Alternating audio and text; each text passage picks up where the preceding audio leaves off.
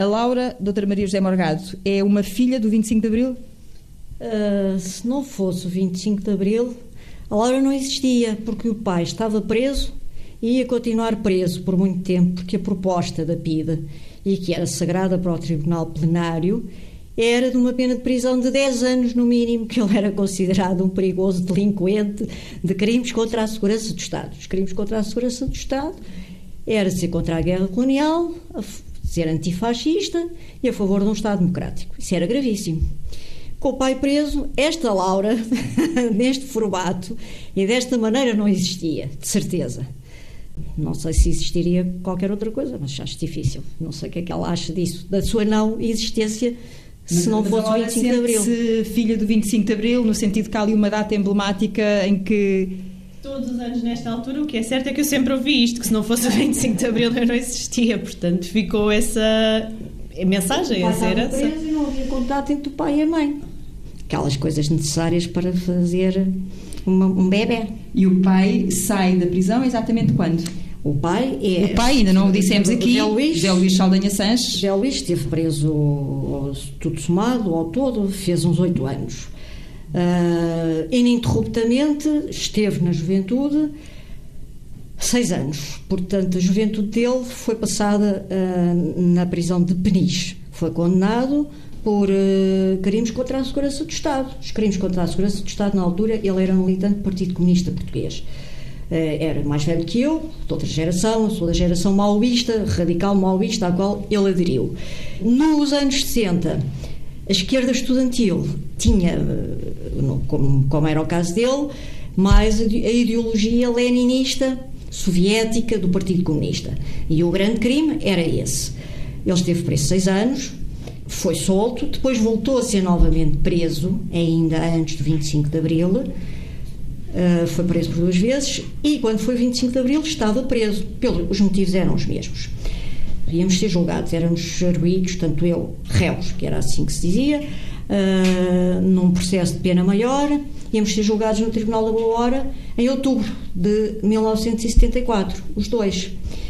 Eu fui solta com uma calção de 70 contos em fevereiro de 74, em vésperas de 25 de abril, sem saber. Porque o Marcelo Caetano, nessa altura, resolveu, eh, era aquilo que se chamava a Primavera Marcelista, Uh, e como o regime estava podre e precisava de alguma popularidade, decidiram soltar alguns estudantes que estavam presos e eu fui abrangida por essa medida. Soltar, mas não era amnistiar. Íamos ser julgados e o processo continuava uhum, vivo. Portanto, mas aguardavam um julgamento em, é, o julgamento liberdade. estava marcado. Uhum. O julgamento estava marcado para 20 e tal de outubro de 74. Mas eh, aguardámos com calção de 70 contos, que os meus pais pagaram com grande sacrifício, porque isso, esse dinheiro na altura era um balúrdio. O Zé Luís continuou preso porque era considerado reincidente. Eu era primária e tinha uma atenuante, era ser jovem com menos de 21 anos. Porque eu não tinha ainda 21 anos, tinha 19 anos ou qualquer coisa assim de género. O Zé Luís era considerado um perigoso delinquente e reincidente, habitual e por tendência, e como tal permanecia preso. Ele foi solto com todos os presos que existiam na altura, presos políticos, dois dias depois do 25 de Abril é 27 de Abril. São aquelas imagens que passam e que agora se uhum. banalizaram ao fim de 40 anos, que passam dos presos políticos a, imagens a, preto e branco. a abraçarem-se, a encontrarem as famílias, imagens a preto e branco, em que aparece o Zé Luís lá ao fundo com os seus olhos. Acho que ia com os livros, porque ele sempre foi um viciado em leitura, ia com os livros dentro embrulhados num lençol e alguém lhe perguntou: oh, Seixas, mas para que é isso? Como é que levas tantos livros embrulhados num lençol? O que é que tu vais fazer? Porque acho que era a única coisa que ele trazia. Na altura, eles ficaram muito surpreendidos porque não sabiam o que estava a acontecer, estavam cortados do exterior. Uh, viram as tropas rodearem a prisão de Caxias, na altura era Caxias, e chegaram a temer pela vida deles, porque as tropas a rodearem a prisão, estando ele presos, estando eles presos, num regime de ditadura fascista, poderia indicar que iam ser todos fuzilados, por exemplo. Uhum. Portanto, eu queria era só transmitir esta ideia. São pessoas que, de repente, veem as tropas a cercarem o estabelecimento prisional onde se encontram presas e pensam não pior. sabem, pensam pior. Uh, pensam, bom, vamos ser aqui todos fuzilados. Isto houve aqui um golpe de Estado, ainda para, para mais radical, de direita, e vamos ser mortos. Uh, de repente descobrem que as portas se abrem há uma grande euforia, houve um golpe de Estado, o regime tinha caído, uh, Marcelo Caetano estava deposto e eles estavam livres. E começava uma vida nova. Uhum. E a Maria José estava. Não lá? estava. Não estava porque, como eu era uma militante fanática, andava nas ruas em manifestações e não podia estar lá. Uh, estava lá os pais, José uhum. Luís, a minha mãe também, estava o resto da família. Nós não sabíamos também quando é que eles iam sair. Uh, porque tudo aquilo acontecia de forma não programada, porque já não havia poder. Não havia um poder que decidisse. Portanto, aquilo foi produto de negociações com o MFA, etc. Agora, não sei por nós, eh, mas não, não, tinha data nem hora para sair, nem foi assinado nenhum papel. A certa altura abrem-se as portas e, eles saem. e a enxurrada de, de presos vai para a rua e é uma grande alegria. Encontro José Luís em casa dos pais, de noite. Não sei se a memória me traiçoa, mas só encontrei de noite. E são momentos eh, indescritíveis. Porque Foi mais um momento único nas vossas vidas? E único, há sempre muito isso. A palavras não, hum. não quererá dizer aquilo que a gente quer dizer. Uh, estávamos perante uma realidade que tínhamos que aprender. E de repente tínhamos a liberdade pela qual tínhamos lutado. E muitas vezes é como uma criança começa a aprender a andar. É o choque com a realidade? é aprender coisas, é passar a ter uma vida diferente, de outra maneira. Bastava dizer que ele tinha deixado de estar preso. Podíamos estar ali, abraçar-nos, estarmos um com o outro, mas nem sequer tínhamos tempo de estar um com o outro, porque tínhamos que fazer a revolução. Laura, a sua mãe já chegou a dizer, eh, referindo-se à miúda, que uh, não havia o hábito de falarem muito do passado deles, que eram mais as avós que não. passavam esse testemunho. Sim, não se falava muito, é verdade. É uma herança da qual eu tomei consciência muito mais em adulta do que em criança, até, ou mesmo em adolescente, era assim uma coisa muito mais vaga, muito mais. Eu sabia, tinha noção, sabia que tinha acontecido, mas não era nada muito presente, para dizer a verdade. Não, não havia aquela, muito... aquele ambiente de conversa aos não. jantares dos amigos de irem, portanto, não, aquela efervescência. Nós, somos, eu e Eliseu somos pessoas completamente descontraídas, sabíamos que a nossa filha ia viver num mundo diferente, teria uma concepção do mundo diferente da nossa eh, não tínhamos que estar ali a doutrinar a Laura. Mas eu não falava no, em relação do, do ponto de vista da doutrinação. É não, mas o é, passado é, a experiência, há uma, é maneira de, passamos. há uma maneira de viver o passado. Há aqueles que fazem o choradinho porque estiveram presos e há aqueles que, para quem a prisão fazia parte. Uh, e era o vosso caso, não é? Fazia parte do seu, do seu programa de luta. E, portanto, não há choradinho. Era normal. E ele até costumava dizer, com graça, que devia o que sabia e a carreira académica dele ao doutor Salazar, porque se tivesse andado na rua não tinha estudado nada e preso estudou muito. Como tínhamos uma atitude saudável e não carregávamos a cruz do sofrimento e também não explorávamos o passado político antifascista como forma de fazer uma carreira política. Como tal, isto eram coisas naturais, por exemplo, no Natal, quando a família se juntava, contávamos histórias e ríamos, ou quando os amigos uh, desse tempo que nos visitavam, com certeza nós conversávamos e divertíamos e contávamos histórias hilariantes uns aos outros. Mas eu queria Mas perceber a Laura, se não era... a Laura sentia curiosidade nesse passado não, não, ou se para si era uma coisa muito acho distante não, e, portanto, não. não. isto faz parte da história dos meus pais, o meu caminho... Uh, era uma coisa natural, era uma coisa que fazia parte, portanto sim, sim, não natural. era uma coisa sobre a qual eu me questionasse muito, porque também não era nada que fosse falado como sendo oh, algo extraordinário, não, não, era nada não muito. Não havia, nunca, nunca ninguém transmitiu sofrimento, por exemplo, o pai por ter estado a juventude preso. Pronto. Portanto, é, é, isso que eu estou a dizer, como não era tratado como uma coisa extraordinária, era natural, tinha tanta curiosidade como qualquer filho tem curiosidade acerca Sim, claro. do passado dos pais, mas não via isso como se fosse uma coisa muito diferente dos outros pais ou como uma coisa muito extraordinária. Mas os avós acrescentavam ali uma pitadinha ah, de. outra história. Não muito, comigo, nem avós, tanto. Os avós. Nem tanto. As não, avós, não, não, era, não era tema de grandes conversas, nem de grandes. Era também natural, mas as avós eram muito radicais as duas avós. A, Sim, a mas não nesse sentido avó... de darem essa carga da herança. Não. Ou... Sabe o que é que faziam? Levavam a miúda para, a manifesta... para, mani... para as manifestações do 1 de Maio e 25 de Abril sempre. E tudo que era manifestações, por exemplo, sei lá, tudo que era manifestações que elas achavam que tinham causas justas, lá iam com a Laura. E aparecia Nunca a Laura... foi com os pais? Não, era com as avós. As duas avós. E depois aparecia em casa. Mas os pais dizer- também iam. Mas Nós iam- íamos, mas ela ia com os avós, porque os avós eh, eh, são muito. eh, Uma já morreu, a minha mãe está viva. Os avós eram muito militantes nisso. Eh, eram pessoas que tinham uma educação de luta antifascista grande. Eh, e vibravam cada vez que havia manifestações. E então gostavam muito da neta também, evidentemente. E estavam com a neta, levavam a neta à manifestação era uma alegria. Depois a neta aparecia em casa a dizer palavras de ordem da manifestação. E a Laura tem memória desses tempos ou era muito pequenina e não. Tenho memória de chegar a casa com um slogan meio adulterado. Era. Que era? Mas, Era- hum, qual era, que Bela, eu assim? dizia televisão sindical, só interessa ao capital, uma coisa do género. Claro que não era televisão, Era mas na altura era o que me fazia sentido e isso por acaso ficou. É uma memória que eu tenho, mas também não sei se é daquelas memórias porque me contaram, ou- mas essa foi. É uma das. Mas via a manifestação como um espaço quase de recreativo, de festa, não é? Para uma Sim, criança noção não tem a noção de sim. estar a lutar pelo que quer que seja, não é? Sim, sim, sim. Era uma- divertido. Um, um conjunto de pessoas que estavam ali. Era a noção de liberdade, mas Sim. que, como a Laura cresceu em liberdade, a liberdade é como Sim. respirar. Não havia Exatamente, lá está. Para mim aquilo não tinha nada de extraordinário, não era? Um acontecimento natural. Não havia a noção de transgressão, como havia connosco, como é evidente.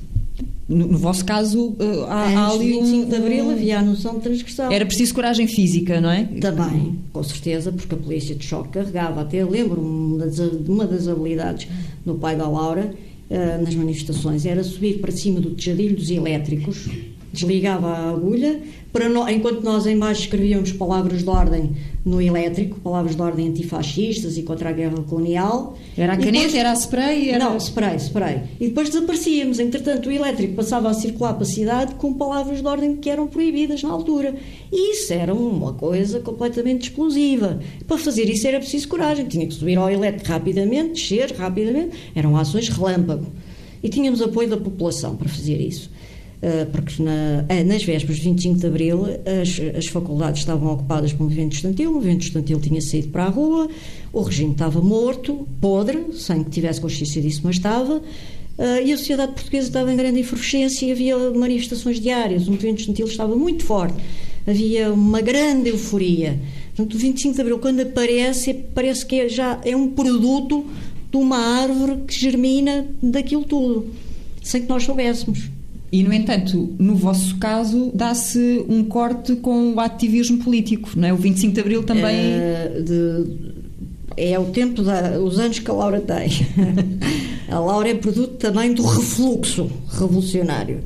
Eh, porque rompemos com o MRPP e com o marxismo-leninismo-maoísmo em 75, ainda passámos pela UDP e depois decidimos que o marxismo-leninismo-maoísmo era uma doutrina que não levava a nenhum resultado útil para a sociedade, conscientemente, pronto, eh, e, e cortámos com a política, o Zé Luís dedicou-se à carreira universitária, eu acabei, acabámos o curso, vou-vos tratar da vidinha, acabámos o curso, eu fui para o Ministério Público, concorri para o Ministério Público e o Zé Luís dedicou-se à carreira universitária. Devo dizer que isto tudo comprimiu muito os tempos familiares, não sei se a Laura sentiu isso, porque o Zé Luís tinha estado preso muitos anos, Uh, começou a carreira académica muito tarde, aos 30 e tal anos. Quando se começa uma carreira académica é aos 19, 18, uh, não é aos 30 e tal, não é? E passava a vida a ler e a estudar, eu passava a vida a ler e a estudar, e penso hoje que isto foi um peso para, para a Laura, porque nunca me senti uma mãe muito livre. Laura, Ah, sim, é verdade que tenho essa memória dos primeiros tempos dos meus pais serem muito passados a estudar, a trabalhar, e eu acabava por ficar mais com as minhas avós até. mas isso deixou-lhe alguma mágoa no sentido de, de ir crescendo com a ideia de que gostava de ter feito eh, outras coisas com os pais que não teve oportunidade? Fica sempre um sentimento gostava de os ter tido mais presentes, sim. E quando pensa nesses mais presentes, é o mais presentes em casa, é o jantar, é a história antes de dormir, é, Ah, não é o penso em coisas beijinho. concretas, não penso propriamente em, em gestos concretos, mas ah, Em casa nós uma coisa, passeios, ir aos jardins mais geral. sei lá, não sei como é que era na jardins época. Ao jardim zoológico íamos muito. Comigo já crescida, Não, adorava jardins Já mais crescida. Cada, cada vez que tinha miúdos e, e adorava crianças. era jardim zoológico com eles. Era o programa que o Zé Luís adorava, porque o Zé Luís tinha nascido numa casa em frente ao jardim zoológico. Agora, eu penso que, não sei se a Laura pode dizer, mas eh, o peso foi mais de excesso de disciplina e tudo muito programado. Porque Zé Luís era uma pessoa, era um visionário, tinha sido um revolucionário, tinha sido um líder estudantil, mas de repente, se não estivesse a almoçar a uma hora em ponto, era uma, uma tragédia. Mas era uma tragédia porquê? Porque era assim, porque era muito disciplinado. Uh, contrariamente ao que se possa pensar, era uma pessoa uh, com uma grande liberdade de pensamento, uh, com uma grande extravagância de, de, de, vida em termos de concepção do mundo e de querer saber tudo e de, era um cidadão do mundo, não era uma pessoa fechada aqui nas quatro paredes de casa, não é? Mas foi uma pessoa que sempre teve raízes, sempre passámos férias no mesmo lado, sempre comemos à mesma hora e isso é, era uma disciplina severa que ele tinha e que eu também tenho. E isso também para uma criança, se calhar, é pesado. Talvez mais para uma adolescente, não? Do que propriamente para uma criança. Sim, nesse aspecto, mais na adolescência. Mas para dizer a verdade, também não é isso que eu sinto que tenha tido algum peso. Hoje... Mas, mas herdou essa disciplina? Não. Confesso que não. Eu acho que Hoje em dia, às vezes, sinto uma ligeira angústia de pensar que não estou a fazer tudo à mesma hora, são 8 horas em ponto e eu não estou a começar a jantar ou já comecei antes há uma angustiazinha de qualquer coisa que ficou cá vincada, mas depois não sigo propriamente essa rotina. Também não sou completamente indisciplinada, que não sou. Existe alguma regularidade, mas não é esse ponto tão. Havia alguma, alguma rígido fanatismo com as horas e com a disciplina. Que a doutora Maria José continua a seguir. Uh, sim, Sim, só me sinto bem assim. Uhum. E, e, quem é que pegou a quem? Foi ele que lhe pegou é igual, a si? É ou, igual, ou... junta-se a fome com vontade de comer, não é? Isso éramos iguais nisso, apesar de tudo. Portanto, a doutora Maria José continua a levantar-se cedo, fazer a sua ginástica? Sim, o José Luís levantava-se sempre, sempre, sempre, sempre às sete menos um quarto, que era a alvorada da prisão. Eh, eu, nessa altura, era essa hora. Agora até passei a levantar mais cedo ainda, às seis. Por acaso, se eu demorasse mais 5 minutos a levantar-me, ele ia espreitar e dizia: Estás doente? Não, Zé, não, só estou a descansar um bocadinho. Portanto, é para terem uma ideia. Uh, pronto, às 7 horas ele estava ali. A nunca, nunca, nunca chegou atrasada à escola. Chegava. Isso aí chegava. Bastante, no secundário. Quando, quando os pais já lhe entregavam a tarefa ter que acordar uh, sozinha e sim, ter essa responsabilidade. O meu pai acordava-me, mas eu continuava às vezes. Virava-se para o lado, sim, né? na ronha. Coisas de adolescente. Era diferente. Havia sempre aquela rotina de ele me ir acordar de facto às horas certas. Agora, eu nem sempre saía da cama depois de ele me ir acordar. É que a seguir a acordar, ele era o Financial Times, o chá, a internet e, portanto, ele esteve preso muitos anos. E quem está preso sabe que ou entra nos comprimidos e nas depressões e apodrece, ou faz exercício físico para se manter saudável do corpo e da mente. E o Zé Luís fazia exercício físico intenso enquanto estava preso. E quando conheci o Zé Luís, nós acordávamos, tomávamos o um pequeno almoço e corríamos uma hora a seguir. E só depois é que começávamos a trabalhar. Fazíamos um jogging. Então, muito antes da grande... moda, muito antes da moda Sim, dos, dos runners. Havia, que, que não está... havia moda nenhuma, as pessoas diziam achar que nós éramos maluquinhos, não havia ténis nenhum de jeito, andávamos sempre com dores de costas, porque os ténis não tinham agora esta tecnologia moderna que tem, não é? Uh, ter caixa de ar atrás e à frente até. Uh, e corremos durante muitos anos e depois já tínhamos para aí perto dos 50 anos eu e o Zé Luís mais velho e eu disse ao Zé, está-me a doer um bocado as costas, não achas que é melhor a gente mudar de treino, não sei o quê, porque nenhum que queria confessar ao outro que andava com problemas de costas, foi quando começámos a nadar. E depois voltámos outra vez ao jogging e a treino físico intenso, porque é a adrenalina que fazia falta. Portanto, se ela não vem de uma maneira, tem que vir de outra. A adrenalina, lá estamos a voltar ao, sim, ao tempo sim. revolucionário. Ao, ao tempo da luta, porque a luta produz uma grande adrenalina. E de facto, antes, 25 de Abril, nós cometíamos loucuras. Passávamos noites sem dormir, acreditávamos num mundo novo, um mundo.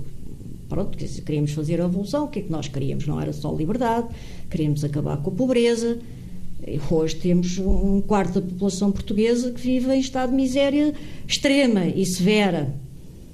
Aliás, é um dos, um dos desgostos que a minha geração de Abril tem, é o fosso geracional que foi cavado entre a minha geração, que ainda conseguiu comprar e pagar a casa, porque não havia casas para arrendar, Eu lembro tive um desgosto quando fui obrigada a comprar casa, porque eu dizia ao, Zé, ao meu marido, dizia ao Zé, eu gostava tanto de arrendar uma casa, não quero ser proprietária, mas não havia casas para, para arrendar.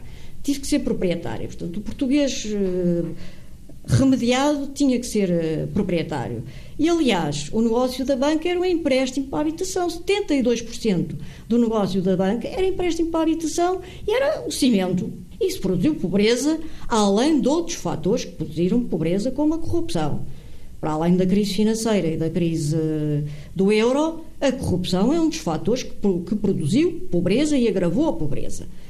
E eu tenho um desgosto enorme de 40 anos a seguir ao 25 de Abril haver gente, casais inteiros que vivem na miséria. É uma dor imensa isto acontecer. E acho que devíamos ter vergonha. Como é que a Laura olha para, para este salto no tempo agora, que é o país que temos? Eh? Sim, eu sou por natureza otimista, mas confesso que cada vez é mais difícil continuar a ser otimista, porque realmente a realidade é que as coisas não estão muito bem, não é? E para a minha geração as coisas não estão nada fáceis e aquilo que eu vejo nos meus amigos, nas pessoas que eu conheço, as pessoas da minha idade, poucas são as pessoas que conseguem viver bem sozinhas, sem a ajuda dos pais. Um... Tem amigos desempregados? Que entretanto. Sim, tenho alguns amigos, familiares, é eu não conhecidos, se tu... pessoas que hoje em dia nem sei muito bem como é que vivem, para dizer a verdade. Não sei se tu, mas uh, temos falado disso, é a questão de termos uma sociedade que nem sequer reconhece o mérito. Sim. Ninguém arranja emprego por mérito, só se arranja emprego por cunha. Mas como é que isto é, é possível? É, é a sociedade portuguesa, não mudou. Não mudou. O 25 de Abril não mudou nada disso. Bem pelo contrário, agravou agravou. E a esquerda tem elevada responsabilidade nisso. A esquerda em geral. A esquerda que, que esteve, que tomou o poder e que esteve no poder. A esquerda tradicional. Eh, a esquerda, o PS? Eh, não, não posso falar em partidos. Estou a dizer que a esquerda tem responsabilidade na medida em que o programa da esquerda era acabar com a pobreza e acabar com as, com as desigualdades injustificáveis e criar programas de mérito para a sociedade. Com certeza, a direita também diz que tem os mesmos programas. Uh, porventura, se calhar nem se distinguem, são iguais neste momento. Aliás, se calhar não à esquerda nem à direita. Aliás, o euro acabou com isso e passou-nos todos a ferro. Uh, eu não conheço famílias neste momento que não tenham problemas de desemprego. A classe média aqui da Avenida de Roma, a maior parte das pessoas com reformas e com pensões uh, têm os filhos de regresso a casa, casa, com as casas penhoradas e eles muitas vezes a pagarem as fianças. Uhum. E com, com as reformas a sim, baixarem. Sim, que sociedade é esta? Será que nós podemos ficar indiferentes a isto? Eu não consigo ficar indiferente a isto. A sua mãe, pelas funções que desempenha, eh, terá um, uma perspectiva um olhar e um confronto com essa realidade não, também? Sim, gosto andar na rua. Uh, mas eu, rua. eu queria agora chegar aqui à, à, à, à, profissão da Laura, não é? Porque ela é psicóloga clínica, sim. trata uh, muito dos problemas da alma, das nossas. Da alma. Da, da alma. uh, depressões, ansiedades. Sim, Como é que é agravou? Sim, é um facto cada vez há mais pessoas com ansiedade, cada vez há mais pessoas com depressão e o que é mais grave, cada vez há mais pessoas a sofrerem desses problemas sem terem condições para os tratar. Porque o apoio psicológico é caro, o Estado não dá apoios nenhums. Um, e portanto, cada vez há mais pessoas a precisarem de ajuda e sem terem possibilidades de recorrer a essa ajuda, de terem acesso a essa ajuda. Não há psicólogos em lado nenhum. Um, quem quer, quem precisa, tem que recorrer a um psicólogo particular e isso é uma coisa que a maior parte das pessoas hoje em dia não pode pagar. Portanto, isso é algo muito grave que se passa neste momento neste país.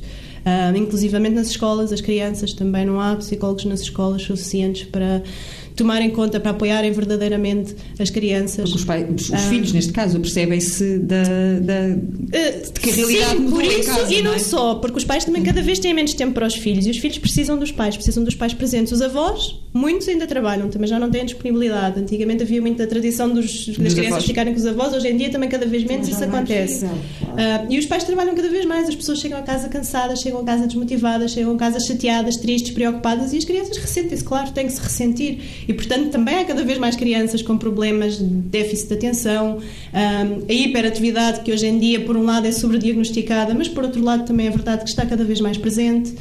E isto, de facto, são realidades que eu, neste momento, não sei muito bem como é que se podem resolver, mas alguma coisa precisa de mudar urgentemente. Uhum. O facto de ter sido mãe também há não muito tempo, Sim, não é? Uh, ajuda a, a, ficar mais desperta para essa realidade, realidade, e mais preocupada também. O facto de ser mãe e o facto de ter muitos amigos com filhos pequenos também e de ver, de facto, a vida que as pessoas levam hoje em dia. As pessoas têm muito pouco tempo para os filhos, isso é uma coisa que qualquer mãe hoje em dia sente. Uh, há muito pouca disponibilidade para estar com as crianças e as crianças ressentem-se, de facto, porque eu sou uma mãe privilegiada porque posso, apesar de tudo, ter bastante tempo para estar com o meu filho, um, porque consigo gerir as coisas de maneira a estar uma boa parte do dia ou comigo ou com o pai, mas a maior parte das pessoas, de facto, não tem essa possibilidade. E hum, sofrem os pais, sofrem as crianças, e são coisas que se refletem depois até na idade adulta uma criança que não tem as bases necessárias, a presença necessária dos pais, uma é um criança que vai para uma creche com seis meses, é um adulto, é um adulto revoltado e não só, com vários problemas ao nível da ansiedade, ao nível da depressão. De... Um, isso hoje em dia já está mais que estudado, já está mais que comprovado. As crianças, de facto, precisam de uma disponibilidade muito grande que não é possível ter numa creche. Numa creche, uma educadora, oh, por muito precisam de afeto. Tem várias crianças. Precisam de afeto. Exatamente. De felicidade. E isso não se consegue. Hum, precisam assim. de felicidade. E a felicidade é um conjunto de coisas que vai desde a sopa que se come até ao tempo que se tem para acarinhar uma criança, para embalar, para lhe dar um beijo. Deixem-me voltar aqui um bocadinho ao passado, então, apanhar esta, esta boleia para perceber se, se a Laura foi uma criança feliz. Ah, isso é, isso é uma pergunta complicada. Fui feliz em alguns aspectos, sim, noutros aspectos nem tanto.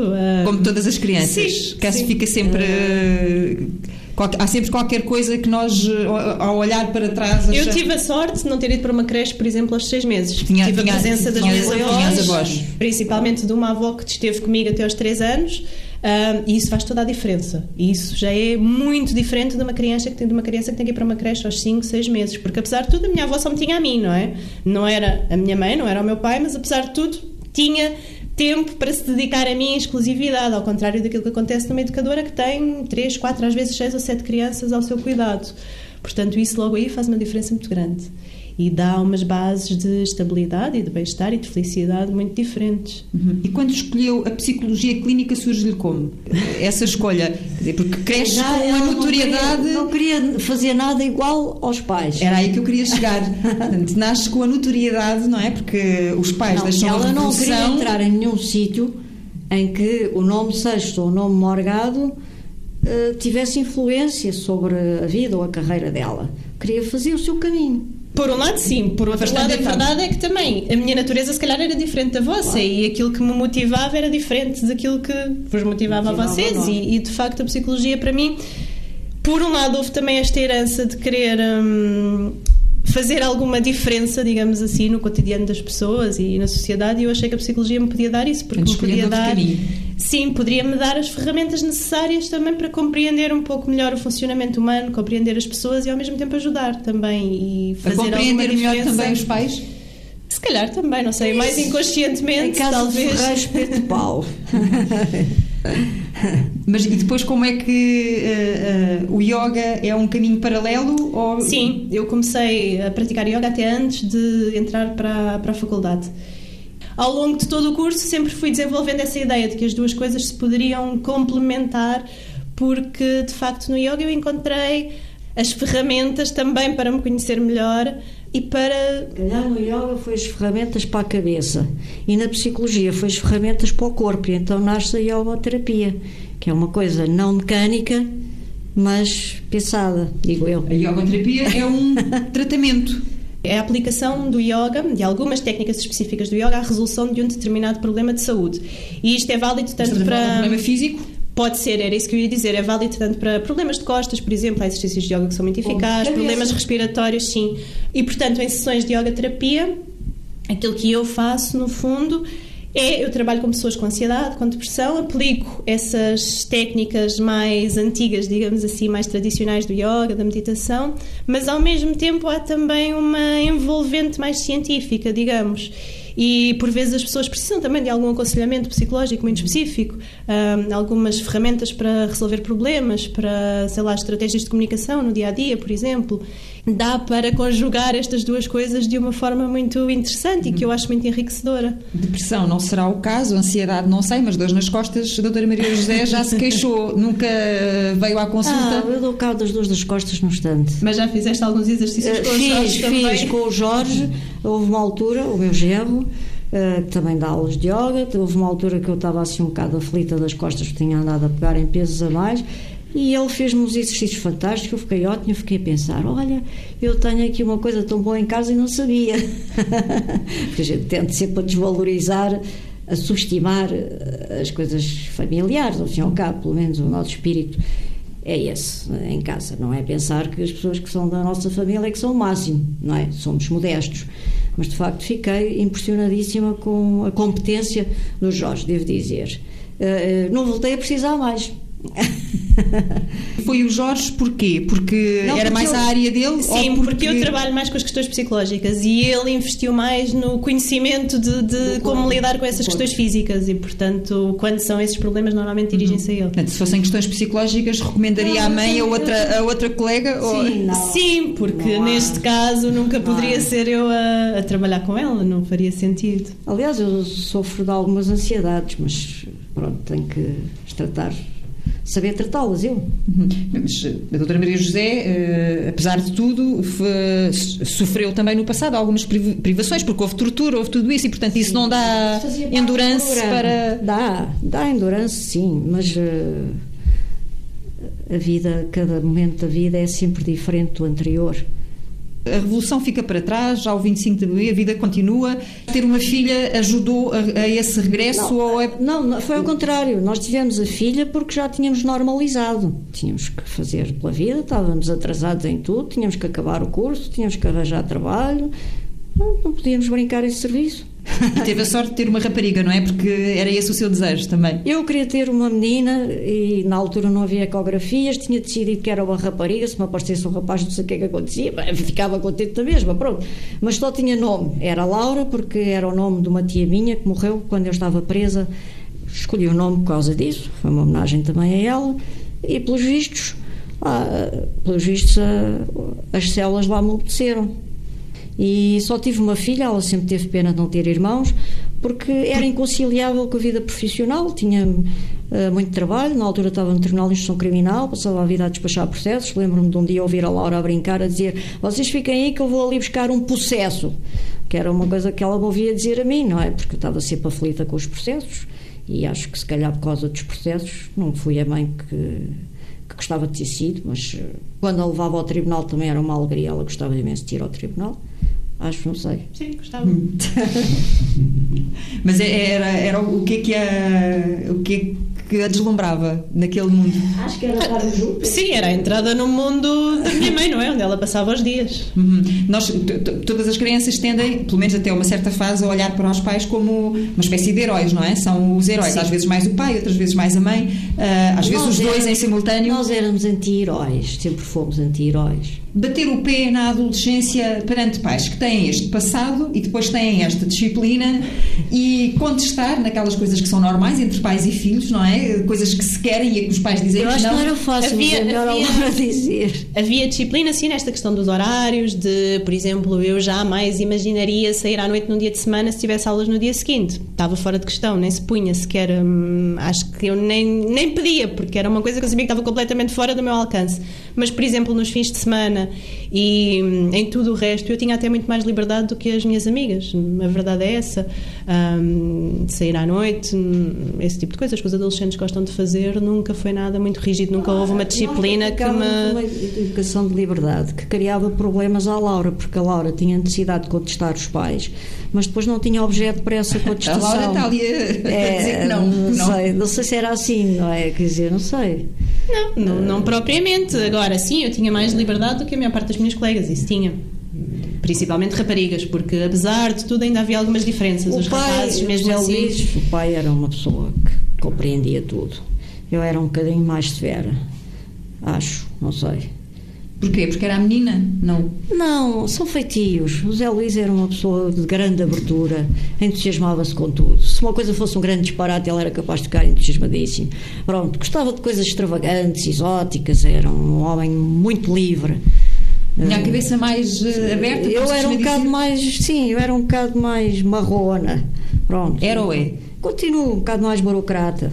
A educação dos nossos pais fica sempre, não é? Ficam sempre marcas, ficam sempre heranças, fica sempre e o que é que passa coisas que nos acompanham para o resto da vida. Para, para a educação do filho, por exemplo, como eu estava a dizer, essa angústia de ah, são 8 horas em ponto e ele não está a comer, não está a jantar. Uh, Se a minha mãe estivesse aqui, sim. uh, por outro lado, não sei, a questão de querer estar mais presente na vida dele, se calhar também por contraste, não é? Uh, porque tenho essa possibilidade, de facto, e também, se calhar, tenho essa possibilidade graças aos meus pais que também me deram ferramentas e apoio para eu, neste momento, ter essa, hum, essa grande, esse grande privilégio de estar mais Eles nunca questionaram as suas escolhas, ou isso foi sempre uma conversa muito aberta? Não, nunca questionaram. O meu pai lembra-me quando eu quis ir para a psicologia, fez assim um ar de um bocado de pronto, que coisa, um certo ar de desgosto, mas pronto, está bem, queres isso? Sim. Olha, faz, tu é que sabes. É que Sim, foi assim um bocadinho nesse sentido de é, pronto, olha, está bem, podia-te dar para pior, mas vai lá, se é isso que queres. Foi mesmo só aquela atitude inicial de é, pronto, podias ter escolhido melhor, mas ficou-se por aí e a partir daí apoiou-me sempre e nunca senti que tivesse o mínimo de desgosto ou de reprovação com as minhas escolhas, isso não. Saldanha Sanches, para a opinião pública, uh, o fiscalista Saldanha Sanches, aqui para vocês, o pai, o companheiro, o, o, o marido, morreu a 14 de maio de 2010. Lembra-se como é que foi o último 25 de abril dele? Lembro-te, foi no hospital. Mas esse dia em particular foi um dia igual aos outros? Nós não tínhamos assim nenhuma religião de celebrar o 25 de abril, como disse. Uh, somos pessoas um bocado especiais nisso. 25 de Abril é mais do que uma data. Mas se me perguntar esse 25 de Abril, faltava pouco tempo para morrer, ele sabia que ia morrer, estávamos no hospital, era feriado. Uh, Antes... É um dia com uma pessoa que sabe que um dia destes nos vai deixar. É um dia perto do fim. Sim. José Luís nunca fez dramas com o cancro, sabia como ia morrer e o que é que ia acontecer, eu também sabia, e sabia que estávamos perto. 25 de abril, 14 de maio, é muito perto. É um momento mais doloroso para quem fica do que para quem parte? Provavelmente. Estávamos todos. Uh, como isto aconteceu à uma da manhã, eu é que ficava lá a dormir por isso, porque queria estar presente quando fosse o último suspiro. Mas a hora teve com o pai às 10 da noite, desse dia. Ele enfrentou a morte com a racionalidade do costume, com a firmeza do costume. Era quase como se tivesse voltado a ser preso e tivesse a enfrentar um mal que dessa vez ele não ia conseguir vencer. Foi a única diferença. É que, em relação a todos os males que houve na vida de José Luís, ele era combativo e conseguia ultrapassá-los. E nós tínhamos o espírito, um espírito ganhador, que isso acho que procurávamos transmitir também à Laura. Há coisas que correm mal na vida, mas nós fomos fortes, nós conseguimos vencer. Como é que conseguimos vencer? Com a nossa vontade, com o nosso trabalho. Era ganhar porque trabalhamos, esforçamos-nos e conseguimos. Custo custar. Eh, porque também não nos poupamos nem temos pena de nós. De repente, eh, subitamente, o Zé Luís e eu percebemos que há ali um mal que nós não vamos vencer. E é importante, tem que haver lucidez para reconhecer isso, para não haver pânico, para não haver lamúrias, para não haver uh, más figuras. Ele tinha um grande pudor em relação à falta de coragem e em relação aos cachumes. Eh, portanto, tínhamos que enfrentar aquilo, mas sabendo que era uma coisa invencível. Pronto. Gostei de tudo o que fiz na vida, fiz tudo o que quis, fui feliz e amo-vos. Foi esta Sim. a mensagem que ele Sim, vos eh, deixou Foi. naqueles Foi. últimos dias e que a doutora Maria José partilhou uh, no, no, numa carta, não sei se lhe posso chamar uma carta que. Foi quando no cemitério. A felicidade ficara fechada dentro das nossas duas mãos agarradas. E essas duas mãos ainda continuam agarradas? do meu lado continuou. Ainda continua a passear pelas ruas com o Zé Luís, se me permite dizer assim? Sim. Uhum. E a Laura? Sim, claro, também está sempre presente. Olhando para o país que temos, de repente voltámos a entrar, eh, o país Sim, voltou a ser confrontado Luís, com a crise, com a FMI. Luís, como é que ele estaria a olhar para não, isto? O José Luís, quando morreu, tinha a perfeita noção do que ia acontecer. A última crónica dele foi os Papa Reformas, que foi a propósito das reformas milionárias escandalosas que criaram insolvência na Caixa Geral de Apresentações e no, e no nosso sistema de reformas.